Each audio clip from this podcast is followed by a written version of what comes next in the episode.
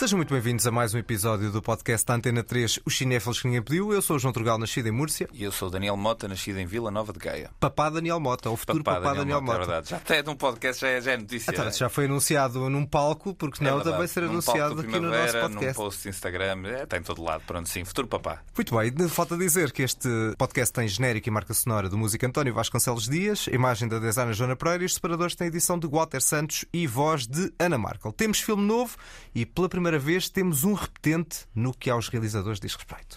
A novidade que ninguém pediu. Não imaginava que o primeiro realizador que nós fôssemos repetir fosse Wes Anderson. Não imaginavas, mas também é assim, não estávamos a contar que ele lançasse dois filmes com relativa proximidade. How long can they keep us in Asteroid City? Legally, I mean. Well, I'm not an attorney, but I'd say as long as they like. Como nós não somos fãs, fomos escolher alguém que de facto aprecia Wes Anderson. E como é hábito, as apresentações são feitas pela própria. Eu sou a Inês Lourenço, nasci no Hospital de Faro, cresci em Vila Moura e eh, andei na escola em quarteira. Muito bem, portanto temos aqui um périco, toda uma. Um Exatamente. Muito bem, pois é, temos então este Asteroid City, o novo filme do Wes Anderson.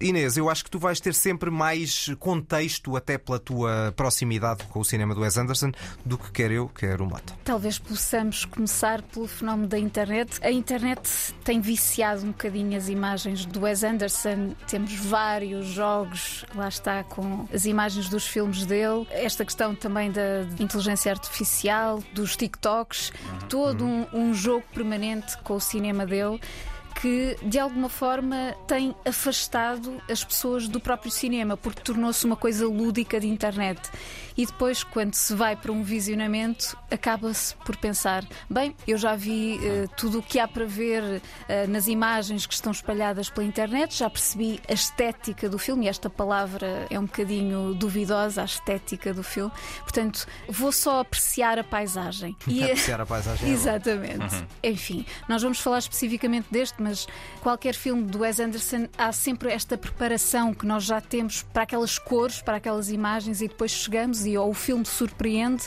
ou não surpreende, tem a sua própria orgânica ou não. E este filme, para mim, acho que é dos mais bonitos em termos de emoções, discretamente mais comoventes dele, mas fui preparada, como vocês diziam no, no programa anterior, para gostar ou não gostar, eu ia preparada para não gostar e, curiosamente, vou sempre preparada para gostar uhum. dos filmes dele. E a questão é que eu entrei no filme e percebi que havia dentro do universo do Wes Anderson, havia aqui mais um pequeno universo e acho que ele vem a trabalhar o, o seu cinema quase como um relojoeiro. Ele vai se tornando cada vez mais minucioso, mas isso deriva da sua própria arte. Eu não acho que isso seja um defeito, ao contrário de, de uma certa percepção da crítica. Andam quase sempre à volta dos mesmos argumentos, a questão de, da casinha de hum. bonecas, do lado decorativo das imagens, da, da minúcia, da obsessão mas tudo isso já é parte integrante do cinema dele. E também a ideia um pouco inicial é que temos aqui uma nova conexão com outro meio de comunicação, porque no caso do filme anterior, do French Dispatch, tínhamos uma ligação a um jornal, jornal e portanto tínhamos umas um conjunto de crónicas transformadas em cinema. Aqui temos o teatro transformado em cinema. Portanto, que no caso do teatro, e essa ideia minuciosa e às vezes algumas imagens da, da lógica de casa de bonecas, até em alguns diálogos que há ali entre janelas, quase que parece um bocadinho teatro de marionetas que ele está a criar aqui também. I don't like the way that guy looked at us. Guy? The alien. Well, how did he? How did he look like at we're us? doomed. Maybe we are eu vou para os filmes do Wes Anderson com expectativas baixas e, portanto, estou sempre pronto para poder gostar. Acho que umas 20 minutos eu sinto que há uma outra respiração e até um, algum silêncio, até na, na, na, identificação do cenário, com o qual eu penso, desta vez, se calhar, eu vou conseguir ter uma identificação mais próxima. Depois começam os diálogos e, só, e lá só, vai a minha paciência. Só dar aqui um, um mais chega. O João não, não odeia todos os filmes do Wes Anderson. Não, não, não, não. E eu gosto muito até dos filmes de animação. É, ou seja, há alguns filmes do Wes Anderson que a ti te dizem alguma coisa. Só que nos últimos três a, mim também, a coisa eu acho que foi derrapando muito. Pois, eu também há vários filmes do Wes Anderson que eu acho mais interessantes e se calhar em geral até eu acho um criador mais interessante que tu. Ambos partilhamos foi um. não vou dizer ódio, mas gostamos bastante pouco do último filme, que a mim me pareceu, enfim, uma entrega avulso de cenários e, e a dada altura, mesmo a escolha da forma como ele apresentava as narrativas a nível estético, e lá está, a palavra estética aqui está muito carregada. Daí também essa quantidade inacreditável de pastiches e de plasmações que ele vai tendo pela internet fora. É que quando temos um realizador que a estética imagética é tão vincada e tão carregada, e tão diferenciadora, porque acho que nunca houve ninguém que fizesse consistentemente o mesmo tipo de abordagem, porque não é só a questão da simetria, é a questão também de eh, planar todas as imagens, todas as imagens se tornam 2D, há sempre uma, a mesma lógica de encenação, há sempre o mesmo tipo de postura nas personagens, a direção de atores também leva sempre ao mesmo sítio, e daí também ser autoral, gosto ou não, mas é autoral, que faz com que a dada altura ou gostamos ou não gostamos. Sim. E eu acho que o próprio Wes Anderson cada vez mais carrega nos vincos dele e nas imagens de marca dele, e isso nunca seria algo que eu consideraria a partida negativo.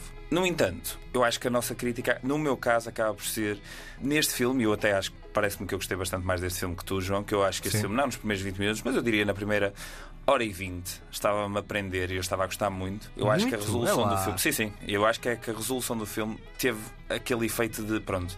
Sinto que há uma parede intelectual entre mim e a pessoa que está a criar este filme e eu não consigo sentir nada neste final. E há, um- há uma frase, ainda para mais no final, que é suposto ser uma espécie de revelação emocional e que depois é aproveitada por uma canção que passa no- nos créditos finais. E essa frase eu achei tão desprovida de sentido, ao mesmo tempo que podia estar num livro de autoajuda, que quase que minou o, o prazer do resto do filme que eu até estava a gostar e até estava entretido.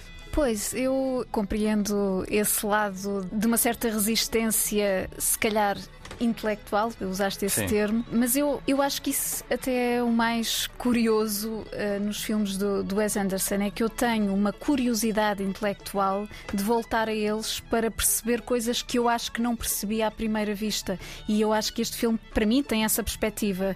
Eu acho que ele, ele se aproximou muito e cada vez mais nos últimos filmes daqueles que são efetivamente os fãs dele, que é muito mais difícil para quem não gosta do Wes Anderson entrar nestes novos filmes já não gostava antes. Ou seja, mesmo aqueles filmes mais consensuais, tipo Royal Tenenbaums, é um filme que não me diz muito. Portanto, se não me diz muito isso, estes últimos filmes eu acho que são mais herméticos e em circuito fechado. Sim. Obviamente, quando estamos a falar de um, de um autor, o autor faz sempre o filme que quer fazer. Eu, eu não vejo isto pelo lado do culto, porque eu não, não tenho um culto Wes Andersoniano, mas percebo que este lado minucioso a mim atrai-me, puxa pela minha curiosidade e faz-me olhar para a obra do Wes Anderson como qualquer coisa que se está a montar. E hum, se calhar focando um bocadinho mais neste filme, podemos falar, por exemplo, do ano em que se passa a ação deste filme, 1955. Temos esta época em que Hollywood começa-se a deparar com o método, o Actor Studio, ah, e depois tens, ao mesmo tempo, os testes nucleares, tens um, medo geral do desconhecido. São três questões que este filme consegue juntar de uma forma, eu diria, incrível. Quer dizer, como é que tu misturas eh, método e testes nucleares no mesmo filme? Poderia Aí é- resultar, se calhar, num engenho Wes Andersoniano, que é o que acontece. Mas isso também vem lá está o tal engenho de meter o cinema dentro do teatro e, a- e o diálogo entre artes. é? Exato, para se calhar para os ouvintes eh, perceberem melhor, este é um filme sobre um especial de televisão, sobre uma peça e, pelo meio, sobre o seu dramaturgo. Portanto, trabalhando-se também depois eh, os bastidores dos atores, do realizador e já agora um dramaturgo que faz uma referência direta ao Tennessee Williams, interpretado pelo Edward Norton. Mas este, todo este mundo muito ordenado, e nós se calhar ainda não falamos dessa questão, eu gosto muito desta ideia do mundo or- ordenado porque hum, é isso que muitas vezes cria a resistência dos espectadores. Há aquela ideia de que ele é um obsessivo e minucioso e os detalhes têm que estar todos no sítio e nós não apanhamos tudo. Pode ser um cansaço também. Mas isso é a reação inversa, que é eu, por exemplo, tenho uma picada de ansiedade quando estou a ver os filmes dele, quero apanhar tudo, mas depois penso, eu vou ver o filme outra vez. É essa a minha, a minha perspectiva.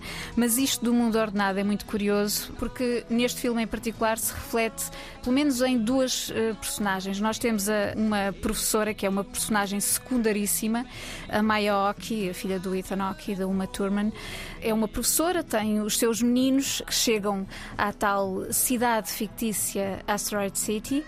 E nessa cidade, depois de acontecer um, um evento que tem a ver com um extraterrestre, ela está a tentar dar a aula normalmente, como tinha no programa, e não consegue porque os alunos estão sempre ah, a dizer: então, mas o ET isto e aquilo. Some of our information about outer space may no longer be completely accurate. Anyway, there's still only nine planets in the solar system as far as we know. Billy? Except now there's an alien. É um dos exemplos para mim desta questão da ordem, de nós chegarmos aos, aos filmes do Wes Anderson como um mundo ordenado, mas que está sempre condenado à desordem uhum. uh, em qualquer situação. E outro, outra personagem que sofre disso é o fotógrafo, a, a personagem do Jason Schwartzman, que, é Schwartzman, que não consegue dizer aos filhos que a mãe deles morreu e já passaram vários dias, se não semanas, e portanto algo se desordenou no seu mundo extremamente ordenado. E eu acho que isto nos leva para uma questão que para mim é uma questão de fundo do cinema do Wes Anderson. Nós estamos sempre na superfície. Quando olhamos para os filmes dele, eu sinto muito que, mesmo involuntariamente, ficamos sempre pela questão geométrica, decorativa e nunca se quer aprofundar muito o que é que está debaixo dessa superfície. E é a questão da morte, não é? E é a questão da morte. Eu tenho uma série de exemplos que posso uh, dar num peixe fora d'água. Qual é o motor do filme? É a vingança do tubarão que matou um amigo ou a mãe que morreu nos Tenenbaums, os irmãos uh, que perderam o pai no Darjeeling Limited, os fantasmas do suicídio do uh, Stefan Zweig no Grande Budapest Hotel, o obituário do French Dispatch, o obituário do editor. Portanto, todo esse filme é sob o signo da morte é toda uma crónica de morte. E, portanto, eu acho que esta questão da morte, que está sempre fora de campo, está sempre presente no, nos filmes dele e é isso que dá uma certa tristeza à luminosidade estranha dos filmes dele, porque é sempre uma luz estranha, mesmo a, luz da maior parte do tempo deste filme, de, do Asteroid City, daquela cidade desértica, é uma luz estranha, mas é sob essa luz que se abate uma, uma tristeza, uma melancolia nas personagens. É, o problema é, da minha parte, eu nunca consegui sentir essa melancolia, ou seja, nunca consigo sentir um lado ternurento. Continuo a achar que é para haver uma lufada de ar fresco no cinema do Wes Anderson era preciso haver uma mudança de argumentista e o Roman Coppola uh, saltar e haver uma entrada de alguém que que introduz ali outro tipo de registro. Porque o que eu sinto um pouco é que há ali demasiados diálogos nerds, de um sentido de humor que pode chegar a muita gente, a mim não chega, eu não consegui sentir, achar graça a nenhum momento, e às vezes esse sentido de humor até acho que é despropositado porque estraga um bocadinho a sensibilidade relativamente a questões delicadas como a questão da morte. Ainda para mais, aqui, vou passar aqui um certo, um certo lado irónico de uh, pôr aqui as personagens a dizer que os miúdos é que são estranhos e que são nerds. Belt is eminently safe. I allow an eight-year-old boy to operate it. In fact, I did. Ricky's cousin Chip, solo flight altitude record. They're strange, aren't they? They're children compared to normal people. Yes, that's correct. It's true. Será que os miúdos são estranhos ou que o Wes Anderson é que é estranho? Eu acho que os miúdos são estranhos porque o Wes Anderson é estranho. E pois. acho que, como qualquer autor, e acho muito interessante do ponto de vista da Inês, não faz com que eu ache o filme mais ou menos interessante, mas para mim este, este tipo de leituras, para lá da intenção e para lá da superfície, acho que são sempre interessantes porque é lá está, é muito fácil ficarmos retidos numa, num, lado, num lado primário de, de, primeira camada porque é muito forte e é muito evidente que é diferente. Mas todos os filmes do Wes Anderson, depois de teres falado dessa questão da morte, todos os filmes do Wes Anderson têm esta coisa que a mim às vezes me distancia por causa do que tu acabaste de dizer, que é a ideia de que no momento em que eu me estou a começar a sensibilizar, o filme leva-me para uma cena de repente em que estamos com os personagens com o mínimo de expressão possível e a dizer as frases mais extensas possíveis da forma mais rápida possível. Ou seja, parece-me que a estética da representação depois quase que mina para mim o lado emocional, mas eu acho que ele é aquilo. Ou seja, o Wes Anderson fala assim, o Wes Anderson sente as coisas assim, ele de certo modo está a resolver, entre aspas, traumas que terá certamente, que têm a ver com isto, têm a ver com perder alguém, que têm a ver com ser considerado estranho e ser considerado diferente. E os filmes são uma espécie de uma contínua terapia, como o são para qualquer autor que se preze, na verdade. E é curioso porque neste filme aqui eu senti muitas vezes que a parte mais humana do filme eram as crianças. E era a curiosidade e a forma como as crianças não conseguem ser dirigidas para interpretarem de uma certa maneira. Que sempre que apareciam eh, os filhos da personagem principal do Jason Schwartzman ou que apareciam estes, estes miúdos da sala de aula, eu senti que era do género. O Wes Anderson consegue controlar tudo, mas nunca vai conseguir controlar, e acho que isto é intencional, nunca vai conseguir controlar o do livro e daquelas crianças. E quando elas apareciam, o filme era mais humano Talvez. e eram as alturas que eu gostava mais do filme. Mas esse tipo de humor que corta supostamente a emoção é a especificidade do Wes Anderson. Pois, certo. Gosto e, só não. E, é, e é a especificidade do seu tom, porque se fosse de outra forma, não seria um filme do Wes Anderson. Certo, certo, certo, não é só a questão de uma posição, de um plano, de um enquadramento tem a ver com esse tom. E esse tom é muito específico e, para mim, é daí que deriva a ressonância emocional que é esquisita, lá está, mas que está lá. Obviamente não vamos revelar grandes coisas uh, do filme, mas a parte final para mim é a prova disso. É a prova de que ele faz um percurso para de alguma forma explodir. Lá está, mas é exatamente como dizes, numa verborreia que parece que está a esconder o canal emocional daquela cena. É que para ti é cativante, para mim é insuportável. Pronto. mas se calhar é cativante porque encontras nessa verborreia a forma que alguém tem de processar os seus sentimentos. Se Exatamente, é e que pode ter que ver com. Isso e como lês esse momento. E pode ter que ver com uma timidez. Claro. Uh, nós estamos sempre à procura da, da personagem que reflete o autor, certo. mas isto para todos os hum. realizadores. E tu falaste aí das crianças, e eu acho que esse lado do rapazinho nerd ou, ou que gosta de ciência e é tímido, eu vejo o Wes Anderson nessas personagens. Hum. Eu não imagino uma criança num filme do Wes Anderson com um tablet, por exemplo. Claro, claro, claro. Uh, há qualquer coisa de incongruente nessa imagem. Há um, um certo lado analógico ainda. É? Exatamente. É? Todos os filmes dele nunca se passam no, no tempo presente e remetem sempre para referências de, de outros tempos, de outras épocas que têm a ver, acho eu, com as referências dele próprio, com os filmes que ele via, com o que é que ele lia, tanto que o French Dispatch é exatamente um filme também baseado no gosto dele do jornalismo que se fazia na New Yorker, uhum. que tinha muito que ver com o lado da ficção. E ele faz uma ficção sobre o jornalismo, como ele uh, até disse numa entrevista na altura, mas há sempre este lado de ele ver a ficção das coisas na lente do tempo. Os filmes dele têm sempre uma camada de tempo, uma separação, uma distância que é nostálgica. E este filme em específico, Asteroid City é precisamente um filme que até aumenta essa distância por causa das camadas. É a televisão, é a peça, é o dramaturgo. É, mas esse mecanismo eh, em abismo de narrativa dentro da narrativa que me costuma cativar muito é interessante que aqui realmente não me cativa. Aliás, eu acho que começa a perder o, o foco no momento em que quebra para a primeira incursão pelo teatro. E depois acho que ainda não falámos muito sobre a questão do hum, desfile gigantesco de atores, que é sempre uma marca dos filmes do Wes Anderson também. Acho que é difícil que alguém alguém diga, por exemplo, que o seu Jorge, a Margot Robbie, o Steve Carell, o William Dafoe então é particularmente, não diria desprezado, porque isto é intencional, não é? Mas que são papéis ínfimos, numa lógica de o coletivo sobrepõe-se ao individual nos filmes do Wes Anderson. Mas o problema é que este desfile de estrelas também acaba por distrair do essencial. Sim, mas eu acho que isso passa mais pelo discurso mediático. Eu acho que as pessoas se concentram muito nisso para os artigos de imprensa. Ah, e o filme do Wes Anderson vai ter este, este e aquele.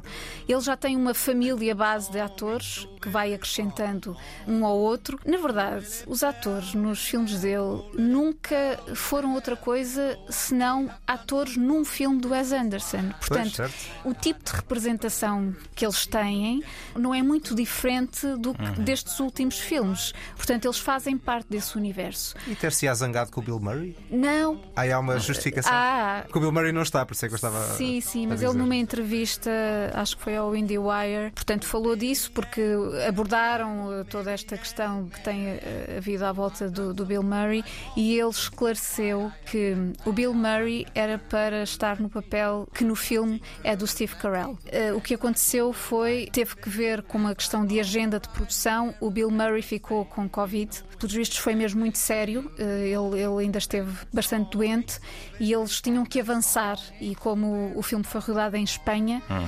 Tiveram que encontrar alguma solução uh, de recurso e, e, foi o Steve Carell que pronto aceitou logo no momento e, e a coisa resolveu-se. Mas portanto há sempre sempre este, burburinho: ah, será que Bill Murray vai desaparecer? Não. não uh, em princípio, ele até regressará no, no, próximo filme, não faço ideia, na próxima produção. Acho engraçado esta questão dos atores todos e do, do, do, conjunto de atores, porque apesar de ser das coisas que eu tenho mais dificuldade em, entre aspas, justificar, porque eu concordo com o ponto de vista de que o mediatismo de um ator num certo papel pequeno pode roubar ao espectador a atenção Isso. dos próximos 2, 3 minutos, porque diz que ela não é o. Esta não é o. E de repente já não se está a ouvir o que está acontecendo naquela cena. Há uma cena em particular neste filme, entre a personagem do Jason, Jason Schwartzman e da Margot Robbie, que eu tive a cena toda a não ter a certeza se era a Margot Robbie e o meu cérebro não estava a prestar assim, tanta atenção a um momento que emocionalmente é suposto ser uma das peças centrais Exato. do filme. Eu por momentos até pensei que a Margot Robbie só ia aparecer numa fotografia. Sim. Eu pensei, isto Mas então era o nível zero. A questão é que Mas... eu nem na, fotografia identifiquei. Não, esse, esse momento da fotografia é muito curioso que pegues nisso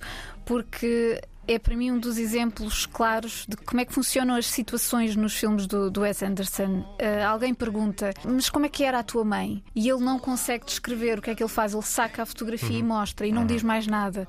E é um bocadinho isto: as imagens têm que nos dizer, comunicar alguma coisa previamente. Lá está, mas essa imagem, por exemplo, eu acho que ficava mais a ganhar se essa atriz fosse uma pessoa bastante anónima. Quando nós olhamos e vemos a Margot Robbie, eu acho que há ali uma ligação logo muito mediática que era perfeitamente escusada para um contexto emocional do próprio filme. Mas sabes qual é a coisa que eu acho mais engraçada na utilização de, dos atores conhecidos e reconhecidos e ultra conhecidos? É que há alguns atores que parece que foram feitos para estar dentro de um filme do Wes Anderson. O Jason Schwartzman tem Sim. poucos papéis extra Wes Anderson, é de que nós se calhar nos vamos aqui lembrar todos. Mas, por exemplo, há um Jeff Goldblum Goldblum, que tem imensos papéis e que é sempre o Jeff Goldblum, e de repente está no filme do Wes Anderson e continua a ser o Jeff Goldblum, mas de repente encaixa naquela linguagem.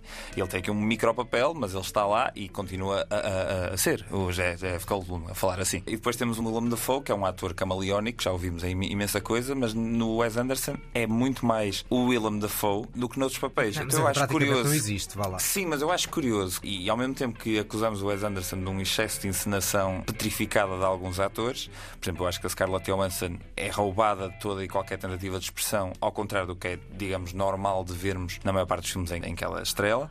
Aqui eu acho que há outros atores que parece que estão no seu ambiente natural e estão muito mais à vontade e não sei o quê. E eu acho que esse, essa tensãozinha entre essas duas dois tipos de, de habitação dos filmes do Wes Anderson às vezes acaba por lhes dar alguma piada. Eu achei que o Steve Carell, por exemplo, está perfeito. E é curioso saber que o papel ia para o Bill Murray, eu não sabia. Uhum. Mas eu acho que ele está perfeito. Eu acho um ator brilhante. Consegui quase sempre encontrar a nota notazinha de humor por baixo da frase que ele estava a dizer. Enquanto que há outros atores e outras personagens que eu não consigo sentir isso. Por exemplo, aquela personagem que é o cowboy que se apaixona pela Maya Rocky. Eu acho que aquele ator, não estou a lembrar como é que ele se chama, mas eu acho que ele não estava a saber muito bem lidar com o que é que aquela personagem e aquele momento precisava dele. Então lá está, sempre que ele aparecia, retirava do filme. E nessas então andava assim meio perdido. E nessas presenças fugazes já também o Jarvis Cocker, dos Pulp.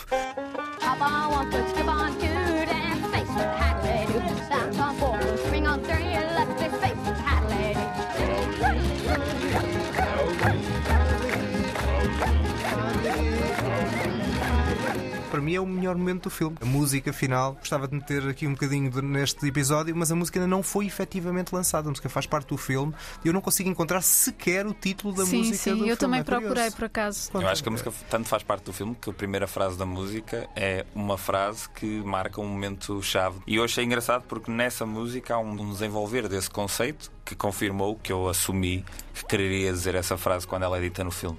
E a letra que o Jarvis Cocker canta, que nós até no início, quando a canção começou, eu estava a falar contigo a dizer: Eu acho que isto é o Jarvis Cocker. E tu: Não, não, não, isto é muito grave. Não, não. Jarvis Cocker. Tu inicialmente disseste que era parecido com o Leonard Cohen. Ah, sim, sim. E eu disse: disse: Não, porque o tom do Jarvis Cocker no início está muito grave sim, e realmente sim, é ali uma proximidade. E depois é. há um momento ainda um bocadinho mais agudo e aí já não há dúvida. Já que falam aí da música, é curioso que eu também estava a pensar enquanto via o filme que podia fechar os olhos e ouvir o filme. Eu acho que é um filme bastante sonoro. Estamos sempre sempre a falar de qualquer coisa estranha e idiosincrática, mas há uma sonoridade também no, nos filmes do Wes Anderson que está a ganhar uma forma específica e que vai cimentando uma ideia específica do Wes Anderson. E eu estava a pensar nisso porque a própria narração nos conduz para essa ideia de uma certa sonoridade que depois as músicas intercalam e, e se combinam com. Há uma uniformização nesse aspecto neste filme e isso remete-me também para a ideia de que, particularmente, o Asteroid City tem uma reflexão sobre o ato da narração, no sentido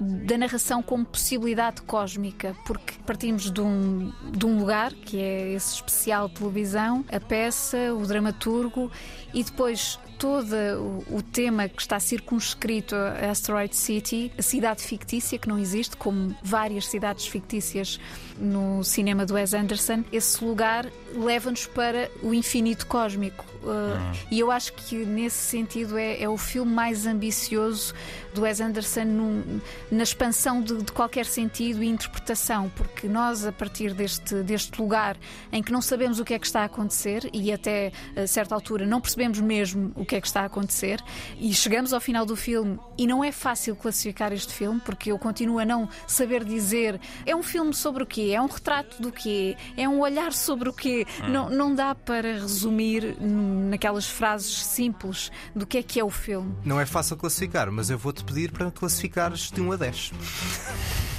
Eita, de 1 a 10. Porque é o que nós fazemos sempre para fechar. 8. Muito bem. 8 em 10. Mota.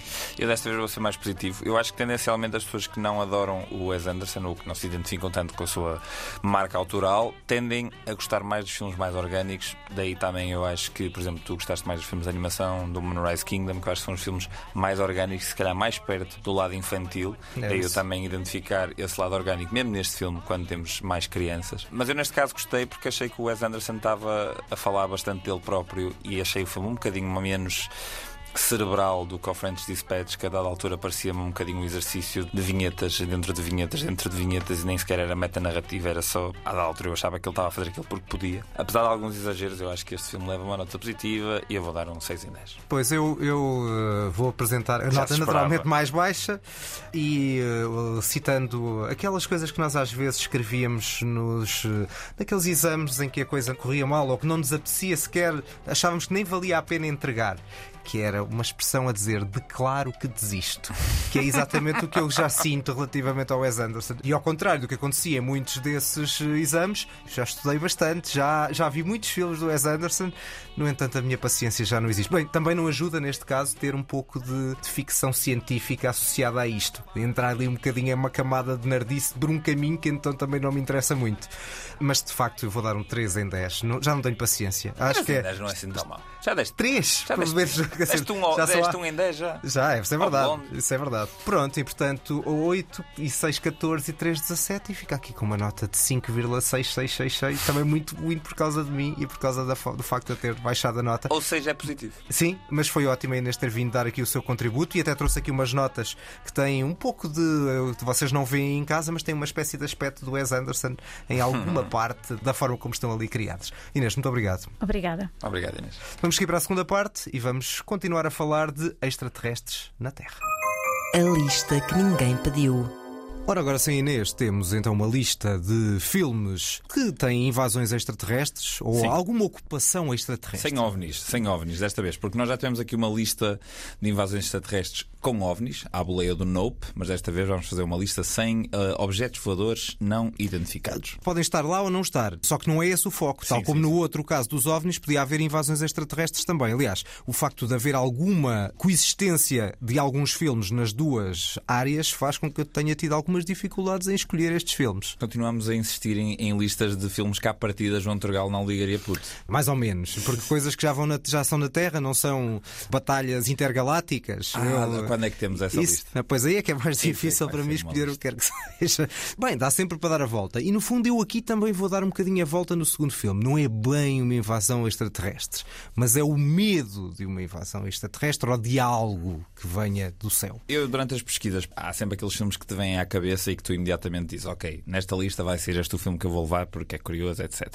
Mas durante as pesquisas para esta lista eu comecei a perceber que há muito pouco cinema sobre invasões extraterrestres feito fora do- dos Estados Unidos. Parece que há um medo ou uma sensação que atormenta um país que praticamente é assente na, na experiência da imigração, né? ou seja, é fundado na imigração. Sim, mas a imigração vinda de outro mundo, de outro, de outro Não, mas é exato. mas- espacial. Mas, o nome que, que lhes dá ainda para mais é o mesmo. São aliens. Os estrangeiros que entram nos Estados Unidos também são aliens. Também é um nome que lhes é atribuído. Mas isso é Ah, no sentido pejorativo. não é? Sim, sim, sim, mas continua a ser uma espécie de um, de um receio de limitação de fronteiras que ainda hoje é muito presente na própria, nos próprios Estados Unidos contemporâneos. Portanto, é curioso que seja um género ou um subgénero que é continuamente explorado por um país que, enfim, os nativos foram praticamente exterminados, portanto, é quase ele todo assente em, em imigração. Exato. Vamos então para a tua primeira escolha. A minha primeira escolha, exatamente, é sobre, vá lá, um indivíduo que chega de um, de um país estrangeiro, digamos assim, e depois se miscui com uma população de uma forma muito fofinha. Здравствуйте. Приветствую вас. Father who art in heaven, Hallowed be thy name, thy kingdom come, thy will be done on earth is.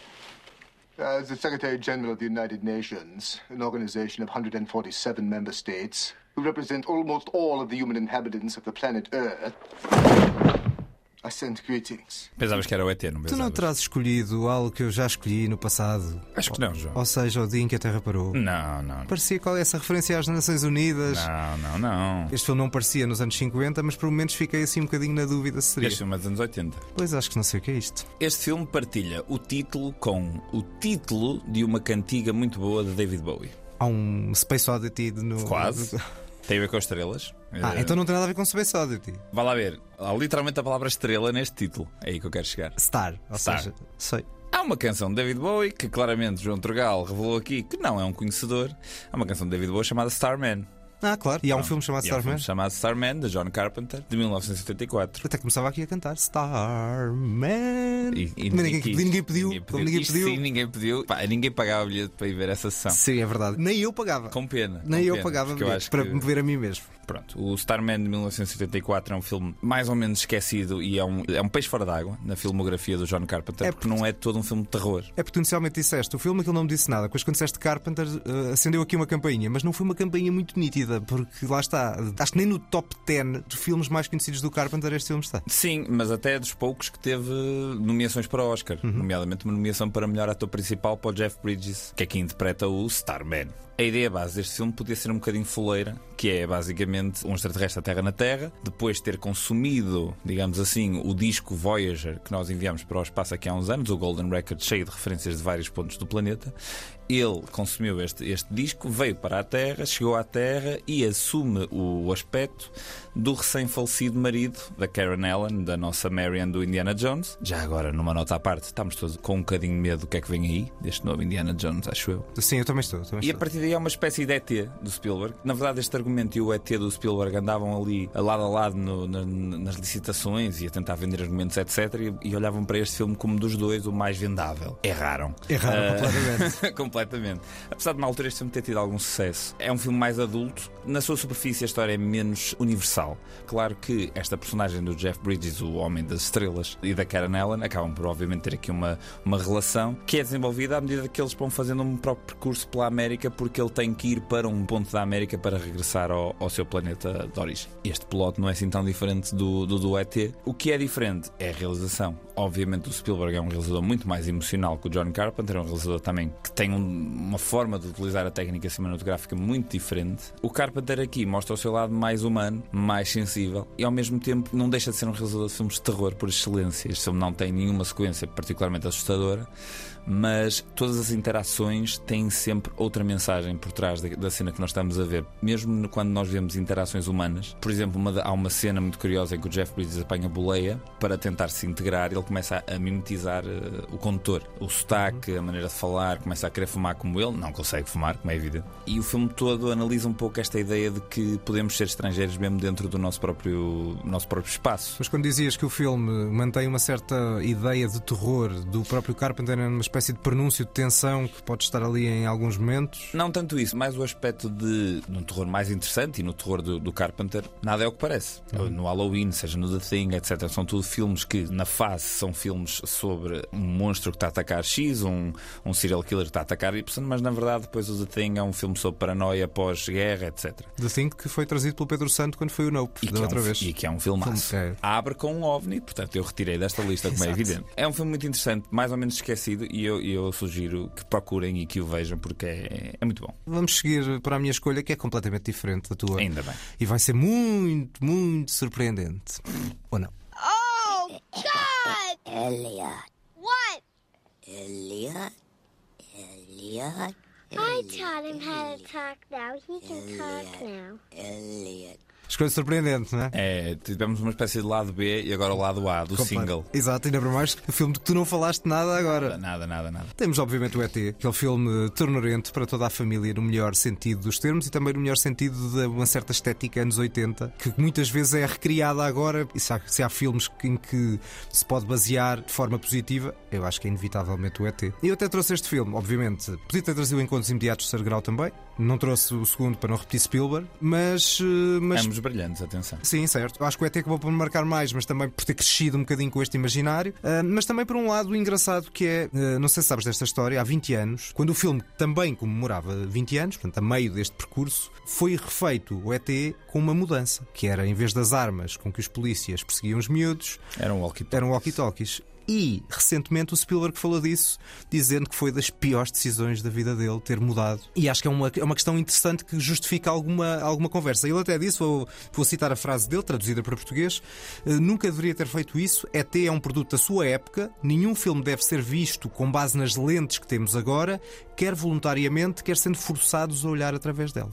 Há várias coisas nessa frase do Spielberg e nessa alteração que são curiosas, porque não só foi uma alteração desse momento específico das caçadeiras passarem a ser o walkie-talkies, mas mesmo nessa edição especial, digamos assim, de 2002, havia uma ou duas cenas em que o ET parecia feito a computador, um bocadinho na, no espírito que o George Lucas fez com o Star Wars, em que foi sempre alterando e modificando e acrescentando má coisas, ideia. porque, para mim, má ideia.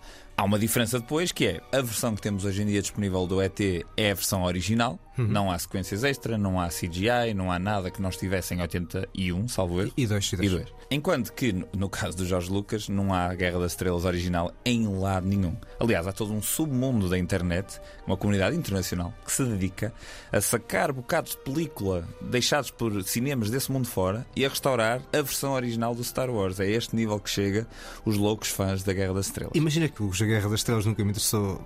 Não diria que dizer rigorosamente nada, porque também não queria quase ser ofensivo. Mas quase não. Agora me tornava um fã e começava também a ter, não, não, a ter é, interesse. Se é para conhecer, era esta história. Tudo, não, tudo. imagina que era esta história que tu dizias: Ah, peraí, mas isso é fascinante. Exato, e agora começava. Ah. Dia seguinte, João na Cinemateca, desculpem, tem algum negativo.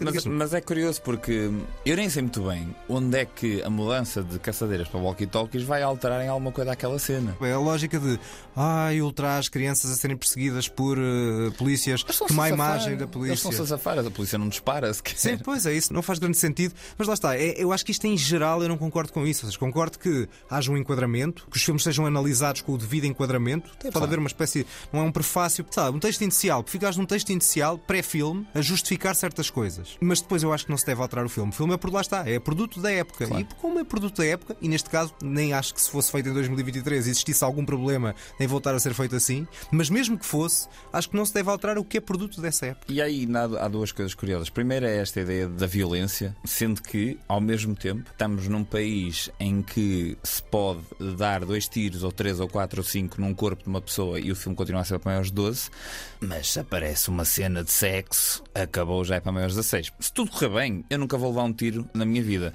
mas espero ver muitas pessoas nuas até morrer.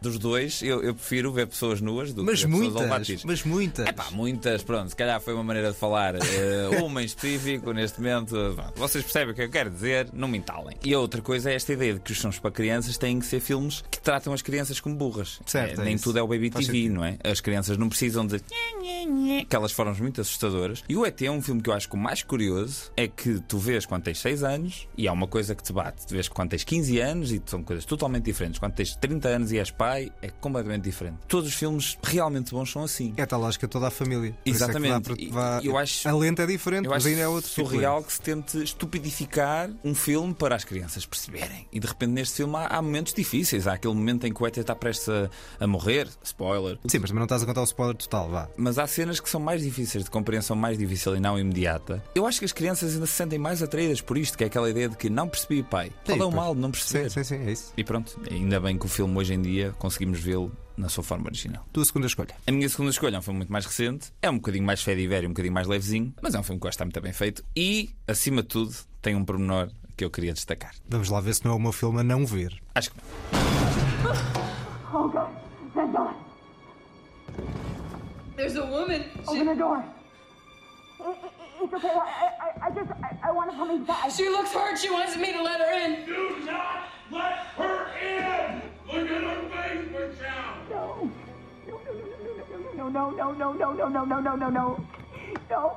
Isto é o Cloverfield? É, mas não é o primeiro. É o teu a não ver? Não, não, não, não. Ah, ok. Este é o segundo Cloverfield, não o primeiro. E não o terceiro, não vão ver essa coisa horrível que o Netflix lançou no dia em que anunciou que ia lançar. Foi uma estratégia de marketing curiosa. Este é o 10 Cloverfield Lane. Há duas coisas curiosas nesta escolha. A primeira é que temos aqui, como ouvimos, John Goodman num papel fortíssimo e, portanto, temos aqui uma parelha de Big Lebowski. Por acaso, no terceiro filme que eu escolho, não está Steve Buscemi, senão estávamos, podíamos estar aqui numa, numa espécie de reunião Lebowski por causa de, de extraterrestres. Isso era um grande conceito de meta-cinema que tu criavas aqui nestes três, três escolhas. E no fundo o que eu queria realmente dizer é que era a maior isso. invasão foi o Lebowski. Este filme aqui tem outro dado curioso, realizado por Dan Trachtenberg, um podcaster americano, antes de ser realizador. No fundo, este filme é um desejo. É um daqueles filmes que eu vejo e mantenho a esperança. Eu já lancei aqui no, há uns episódios dizer assim: no momento em que Daniel Mota estiver para receber o Oscar. Exatamente. Não, está, já se está a lançar está, aqui. Ou seja, eu vou seguir as pisadas, espero eu, daqui do Dan Trachtenberg. Acima de tudo, porque as coisas que eu tenho visto deste realizador, e agora fará brincadeira, são coisas muito bem feitas e muito bem conseguidas. Já falei aqui do Prey. Podia falar falar do primeiro episódio de uma série que é o The Boys, que eu também acho que ele realiza de forma sublime. Também já realizou um episódio de Black Mirror que eu gosto muito. É um realizador que já fez perninhas em muita coisa e faz sempre as coisas bem feitas. Este filme aqui é o primeiro filme que ele faz, com mais notoriedade, e é um filme bastante bem feito. Eu acho que falta coisas no argumento. Concordo com o que estás a dizer do John Goodman e até nesta espécie de relação, já não lembro bem do filme, mas é uma, mas uma espécie de relação, uma refém, não é? São Naquela dois reféns, casa. na verdade. Exatamente. Só que depois o filme lança-te uma certa ideia de possível destino que podia não ter chegado a lado nenhum, mas eu chego ao final do filme a pensar: falta aqui qualquer coisa. Sim, eu não acho que o filme seja perfeito e genial e incrível. Acho que é uma exploração do, de um conceito de uma espécie de uma ditadura da pessoa com mais força, tanto psicológica como física, num espaço contido. E nós, quando começamos a ver o filme, não sabemos exatamente o que é que está a passar. Então eu acho, uhum. que, eu acho que o início do filme, a progressão do filme até um certo ponto, eu acho que é muito bem conseguido. Acho que o filme acaba por, no final, cair ali numa série de bem, olha, agora vamos meter aqui um bocado de ação e um bocado de monstros e não sei o quê. E é o momento mais frágil do filme, é o final. Mas eu acho que a tensão criada no início, a forma como ele consegue filmar um espaço tão pequeno e passar-nos esta ideia de claustrofobia num espaço contido, eu acho que está muito bem conseguido e acho que é um thriller bastante eficaz. Seguimos para outro thriller muito eficaz, que é um bocadinho de batota. Porque não é bem uma invasão extraterrestre. Mas há ali um, um receio de que isso ou algo do género possa acontecer. God damn it. Stop it, Stuart! I said yes! God damn it! You think I'm crazy? Huh? Is that what he told you? Well, listen up! There is a storm coming like nothing you have ever seen, and not a one of you is prepared for it. Que é isto? Temos aqui um verdadeiro show de representação e estávamos em 2011. Hum. Cujo realizador, eu já trouxe aqui um filme a não ver, que na altura era o terceiro filme dele. Este é o segundo. Eu certeza que conheço isto. O ator é o Michael Shannon. Ah, isto é o Taking Shelter? Take Shelter. Take shelter, take shelter, take shelter. E esta é uma das umas cenas mais brutais do filme. É um filme do seu tempo, num determinado momento em uhum. concreto. 2011, crise económica. E o filme consegue juntar duas dimensões num filme de uma potencial, não era bem uma invasão, algo que vem do céu, que nós não sabemos bem o que é, nem ele, nem esta personagem do Michael Shannon sabe exatamente o que é. Daí a necessidade deste abrigo do título. Procurem abrigo, é o nome em português. Mas acho que mistura bem uma certa psicose individual com um sentimento de insegurança e de depressão coletiva que estava um bocadinho associado a estes momentos de crise. Ao mesmo tempo que faz um thriller particularmente eficaz e que acho que conjuga bem as peças do que pode e do que não pode mostrar. Ou seja, não, nunca cai naquela tentação de, há um determinado momento em que explica tudo e deixa tudo muito fechado, mas também não deixa peças demasiado em aberto. Mas eu lembro-me que tu acho que gostaste do filme, ou não? Eu gostei do filme, vou-te ser franco, lembro-me um bocadinho mal de, do filme. Mas lá está, eu acho que gostei acima de tudo porque eu acho que o Jeff Nichols é um realizador que consegue ser daqueles que faz cinema ASMR, como eu aqui há uns tempos chamei, mas do bom. E este filme, acima de tudo, tem um Michael Shannon eh, mas isto estouro é, total. Mas isto não é mas silêncio. o filme é muito quiet. Ou seja, é. o filme é muito calmo. Não, não extravasa, não é um filme com uma dinâmica. Não... Sim, é um mas depois tem estes momentos catarse, não é? Por isso é que eu estou a falar, por isso é que eu estou a elogiar comparado com filmes tipo certo. First Cow ou. After Yang, que nós já falámos aqui antes. Mas há esta lógica de, de filmes quiet, de filmes calmos, como uma espécie de troca por construção de suspense, seja o que for.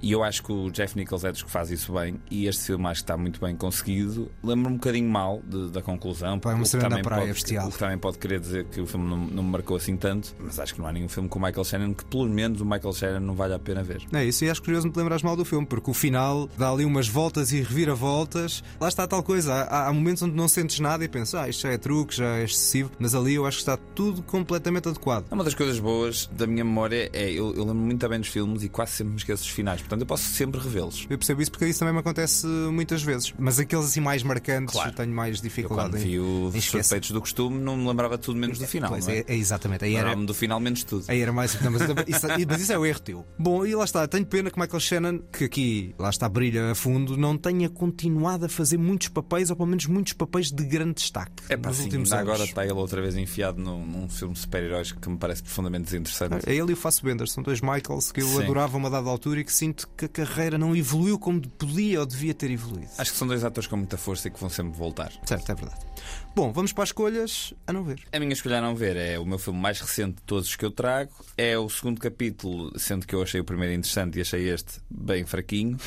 Ah, e curiosamente é do realizador do filme de super-heróis que eu, por tangente, acabei de referenciar. Eu estou-me a rir porque isto vai ser muito engraçado. Vais ver porquê. You know what he did? What did he do, Mrs. Kirsch?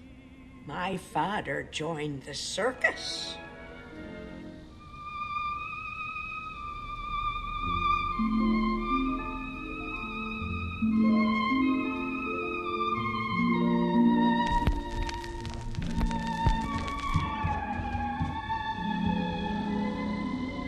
I was always Daddy's little girl. What about you? Não faço ideia o que é isto e, portanto, também não vou mandar o palpite para não estar a cair em spoiler face ao meu filme. Mas eu acho que já adivinhaste, João. Diz Isto tem diz um palhaço como personagem principal. Tem um palhaço como personagem principal. Então se calhar não mesmo. Então se calhar não Se calhar mesmo. calhar mesmo. Isto é o segundo capítulo do It. Pronto, então não. Não Então é? Não é, não é. ah, era, mas era giro eu trazer o segundo capítulo e tu o primeiro. Este certo não me dizia nada, mas também podia não ter dito nada porque eu não vi o segundo filme do que eu trouxe o primeiro. Portanto, temos filmes diferentes. Eu não vi nem o primeiro nem o segundo do It, portanto não faço Pronto, ideia. Primeiro filme do It é um filme de terror que eu fui ver ao cinema, assustei-me imensas vezes e disse: Este filme, não sendo uma obra-prima, é um filme com muitos sustos bem conseguidos. Eu nem sou um grande fã de terror, gosto de horror mais do que de terror. E fui ver o segundo It com uma, uma- uma certa expectativa de, de que o Andy Muschietti, o realizador, continuasse a fazer um filme bastante bem conseguido. E, e o que é que acontece? O segundo filme do It é uma espécie de uma extravagância de repetição de coisas que aconteceram no primeiro É um clássico em sequelas. que Pá, Funcionam mal. Mas funciona mal, não há qualquer tipo de tensão. Não percebo muito bem qual é a lógica. A história original do It é difícil de adaptar. Eu não li o livro original do Stephen King. Isto basicamente são um grupo de personagens que no primeiro filme são crianças, no segundo filme são adultos. E no livro isto é contado tipo capítulo 1 crianças, capítulo 2 adultos, capítulo 3 crianças, capítulo 4 adultos. Ele separou, separou completamente as águas e isso fez com que o mais interessante desta interação entre as duas histórias, que é basicamente percebermos como é que o trauma da infância e como é que o que lhes aconteceu em crianças afeta a forma como eles lidam com esse trauma no- em adultos. E depois há um lado, vá lá ver, cosmológico que permeia toda a história do, do Stephen King. O que é que o Andy Muschietti fez? Meio que ignorou no primeiro e no segundo introduziu à pancada. De repente sabemos que o It é um alien que chegou à Terra e que deriva de não sei o quê e do nada aquilo torna-se muito confuso e nós já não acreditamos porque vimos de um mundo estabelecido no primeiro filme que não tem nada a ver com o que eles nos querem impingir no segundo. E apesar de estar cheio de atores que eu gosto muito, eu adoro o Bill Hader. Tu começaste agora a ver o, o Barry e Uhum. eu adoro o Bill Hader muito para além do Barry. E estava cheio de vontade que este filme tivesse o mesmo tipo de, pelo menos, de, de criativos e de momentos interessantes que o primeiro tem e não tem. Bom, vamos para o meu filme a não ver. Lá está, é o primeiro filme que teve uma sequela. Muita gente gosta deste filme. Achou que isto deu uma boa volta a um determinado género e foi um filme marcante dentro desse género. Eu não percebo porquê. Logo o primeiro, não percebo porquê.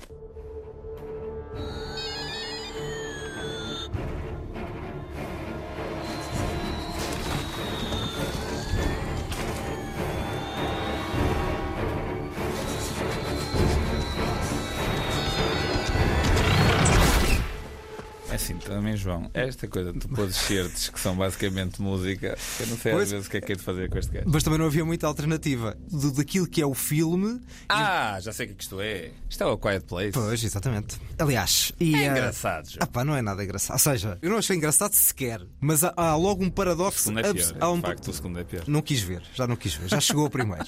Há um paradoxo que é este. Este é um filme que tenta revolucionar, dar um novo dinamismo ao Sim. cinema de terror com base numa ideia de silêncio. Porque, Uhum. no fundo, estamos num mundo pós-apocalíptico, invadido, sabe-se lá por quem. Nem e- tens de saber. Nem tens de saber. aí não, não- tem não problema é nenhum. Acontece em muitos filmes. E sem problema. Acontece no mundo. Mas é o potencial do cinema de dar uma dimensão Claro. extravagante. Isso não tem problema rigorosamente nenhum. Em que, lá está, os monstros surgem quando o som aparece e, portanto, as personagens têm que estar eh, em profundo silêncio, nomeadamente esta família que nós acompanhamos. Mas o maior paradoxo é que, como é que um filme que é sobre o silêncio nos invade desta maneira com a música? Parece que o filme não acredita no seu potencial narrativo, que é a dimensão de silêncio. E como não acredita, toca de enfardar com esta música e esta banda sonora, como tu estavas a dizer, nota-se muito. E depois tem uma cena de lamechice. Não vou ser spoiler para quem não viu, para embora eu acho que isto não é para ver. Mas pronto, quem se quiserem ver a mesma, há uma cena em que uma personagem desta família, não dizendo mais do que isto, dá o corpo às balas. Que coisa tão sentimentalona. É assim, eu achei graça, achei divertido. Eu não ia com uma expectativa de ver aqui um. É pá, deixa lá ver esta nova abordagem. Ou seja, lá está, tem, tem a ver com expectativas. Não, tem. Eu não estava de toda à espera que isso me impressionasse. Eu acho que o filme ganhou um certo hype porque ele veio, entre aspas, do nada. Realizado por um ator que era conhecido por ter feito The Office, né? Sim. E de repente realiza e o pessoal, é pá, isto está bem feito. E o filme está bem feito. Tá, ok. Ou seja, eu percebo esse teu lado de achares que ele não acredita no seu próprio potencial. Nem se é narrativo, se é, se é de realização.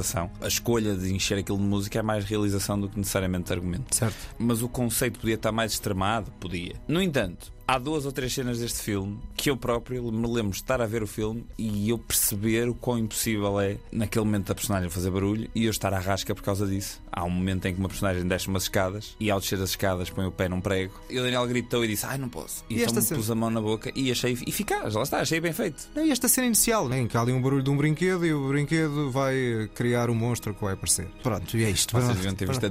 Para não estar, para não estar, a dizer muito mais do que Ele isso. Chega, Agora, isto tinha um potencial muito mais interessante que não foi Tinha, tinha, tinha. Se nós ficássemos com o silêncio, eu sentia muito mais o pavor daquelas Sabe- sabe- pessoas. sabes que eu, quando vi este filme, lembro-me de estar a pensar: isto parece uma adaptação americana de um conceito muito melhor feito noutro país, se calhar sem música nenhuma. E lá está. Imagina que havia um filme francês assim, que era esta história, depois tinha sido feito este remake Sim, sim, americano. exato. tu dirias, horrível este remake, para que fazer uma coisa É destas? Não, não diria horrível este remake, porque esse tipo de frases Não dizes, tão só- dramáticas. é só para mim, é só para mim. Para ti. Eu diria assim: é pá, nem vi porque, o, original é tão bom. Mas o Old Boy tu viste. Mas foi a muito custo. Pois, lá É está. muito sofrimento. justo. Bom, vamos à revisão. Vamos à revisão então. Os meus filmes a ver são o Starman, ou em português, O Homem das Estrelas, de 1974, realizado por John Carpenter, e Ten Cloverfield Lane, de 2016, realizado por Dan Trachtenberg. Os meus, das mesmas décadas, são o ET, o extraterrestre, de Steven Spielberg, de 1982,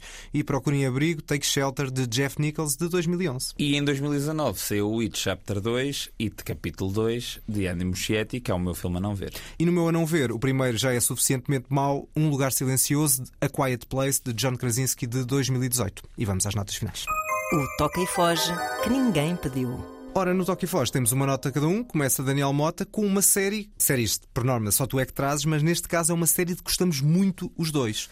Mas neste caso, só tu é que viste os novos episódios desta nova temporada. É verdade, eu já vi os cinco novos episódios do Black Mirror. Depois de uma ausência mais prolongada, Charlie Brooker volta aqui com cinco novos conceitos. Eu sou fã do Black, do Black Mirror desde a primeira temporada. Gostei muito de dois dos três episódios da primeira temporada, quando ainda nem sequer era uma série do Netflix. Mas há muita gente que acha que o Black Mirror perdeu qualidade e, digamos, argúcia desde que se foi comprada e é distribuída pelo Netflix. Eu percebo, alguns episódios destas temporadas mais recentes não são tão interessantes, mas eu, francamente, eu acho sempre que em todos os episódios há um conceito, uma ideia, uma análise qualquer, no mínimo, interessante. E não há nenhum episódio do Black Mirror que eu olhe para trás e que diga: epá, este episódio é uma valente. E mesmo que haja, está tudo bem, porque continua a haver ali uma sátira, um certo sarcasmo sarcasmo que eu acho que está bem conseguido. E neste, nesta temporada eu gostei dos cinco episódios, acho que todos eles são bem conseguidos, mas há muita gente a criticar e a cair em cima desta nova temporada. Também há um fenómeno de estar um pouco estafado potencialmente, ou seja, já de, de a antologia tem essa conceitos. tendência e depois há, há uma coisa curiosa. Há ali dois ou três episódios que já não encaixam a 100% no template Black Mirror de estamos no futuro a lidar com uma tecnologia nova e essa nova tecnologia vai fazer com que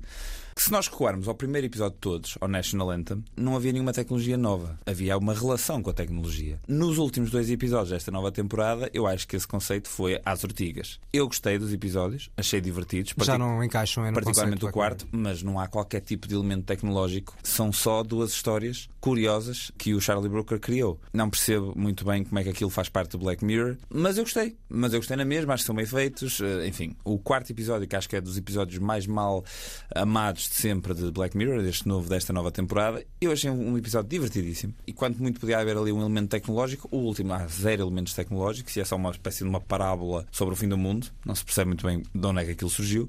Particularmente gostei muito do segundo episódio desta, desta nova temporada, porque tanto o segundo como o primeiro, mas mais ainda o segundo, são críticas ao quê? À própria da Netflix. E Ah, sim é que boa. gostei. Curioso, por acaso, dizeres isso. Até aqui, pelo menos, não concordava propriamente com a ideia de que a Netflix tinha estragado o conceito. Acho que há ali Hum. uma coerência na mesma, relativamente ao que está para trás.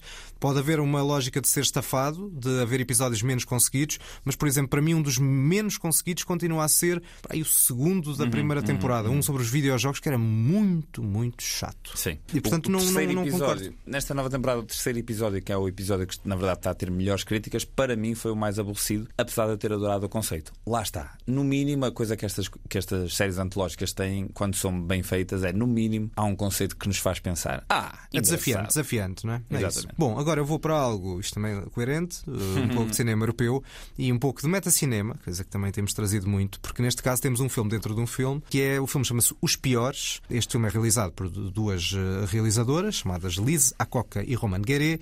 Há um realizador dentro do próprio filme que está a fazer um filme num bairro social, numa zona no norte de França chamada Boulogne-sur-Mer. Portanto, já temos aqui uma ideia de, de camadas. E é- são, no fundo, três camadas, porque os atores são amadores, são amadores no filme e são amadores no filme dentro do filme. São miúdos do próprio bairro e que são os tais piores do, do título, porque são escolhidos num casting em que, no fundo, a ideia é escolher mesmo a malta mais pesada dali, em, em Ok. vários setores, ou com pior fama. Lá está, um bocadinho também jogar com os estereótipos que são criados pelo próprio filme. Tem logo um início e um, do casting que faz lembrar um bocadinho Kiarostami, embora o estilo seja um pouco diferente, e aí sim de forma mais clara, até porque o realizador que está dentro do filme é belga, o uso da câmara na mão e o do naturalismo dos Dardenne.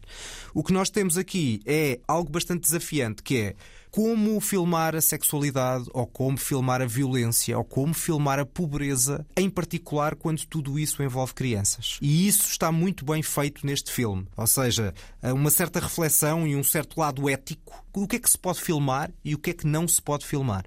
Acho que o filme não consegue ser tão coerente ao longo de toda a construção, mas mantém um equilíbrio narrativo, nunca é sentimentalão, e depois tem um final que é muito simples, mas muito bonito sobre um certo otimismo integrador da lógica destes bairros. O facto do realizador ser belga também não é por acaso, porque é uma ideia de alguém que vem de fora e que tenta interpretar uma, uma realidade que não conhece. Isso também nos dá uma outra dimensão de reflexão que é que legitimidade é que essa pessoa tem para filmar aquele bairro que não conhece, se não passar lá um tempo suficiente para o conhecer. Acho que é um filme muito desafiante, chama-se Os Piores, das francesas Lisa Coca e Roman Guerret. Muito São as despedidas deste episódio. Sigam-nos eh, nas plataformas do costume. Estamos cada vez com mais fãs. Eu não entendo. Eh, alguma coisa de muito errado está-se a passar. Já não somos os cinéfilos que ninguém pediu. Somos os cinéfilos que até há quem.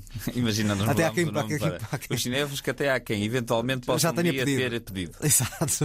Mudávamos o nome. Bom, são as despedidas. Até para a semana. Até para a semana, vou-vos deixar com uma frasezinha que não quero, na verdade, dizer absolutamente nada do Asteroid City, que é You can't wake up if you don't fall asleep.